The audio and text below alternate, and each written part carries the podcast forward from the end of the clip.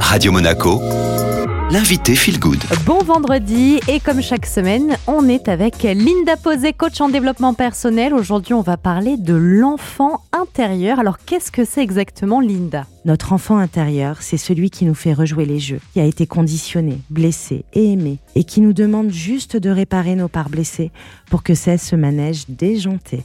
Jung est l'archétype de l'enfant intérieur, l'enfant divin, nous explique qu'entre 0 et 8 ans, nous vivons une vague émotionnelle dévastatrice à laquelle nous ne pouvons faire face.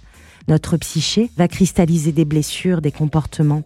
Et tant que nous ne conscientisons pas nos blessures, nous ne les traversons pas et nous ne les guérissons pas, alors l'univers, Jung appellera cela la conscience cosmique, va nous ramener des schémas répétitifs inconscients avec des acteurs différents, des situations différentes, à des temps donnés différents, pour que nous puissions guérir notre âme.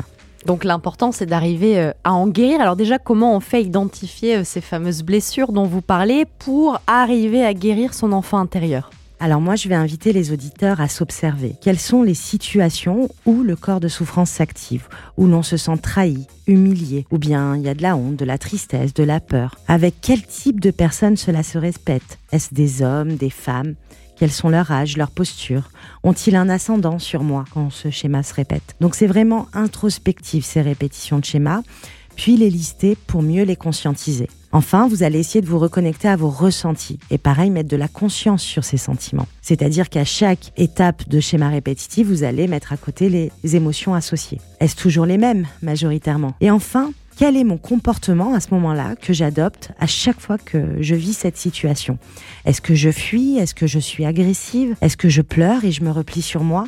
Et une fois tout cela de fait, je vous invite à écouter l'enfant qui crie au fond de vous en lâchant l'ego et écouter ses besoins. Souhaite-t-il qu'on l'écoute Souhaite-t-il être entendu, câliné, aimé A-t-il besoin de poser des limites, de dire stop, non, ça je ne veux plus l'accepter Et enfin, passer à l'action pour répondre à ce besoin, car c'est bien là la clé de la guérison. Ça reste un travail de longue haleine hein, d'aller guérir son enfant intérieur. On voit bien qu'il y a beaucoup d'étapes.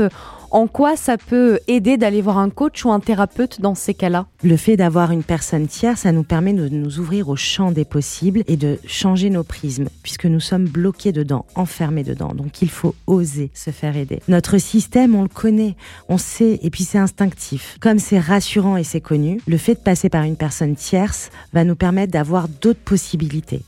Et il en est de notre responsabilité de devenir notre propre mère et notre propre père une fois adulte. Merci beaucoup Linda. Si vous voulez réécouter euh, cette interview dédiée donc à l'enfant intérieur, rendez-vous sur toutes les plateformes.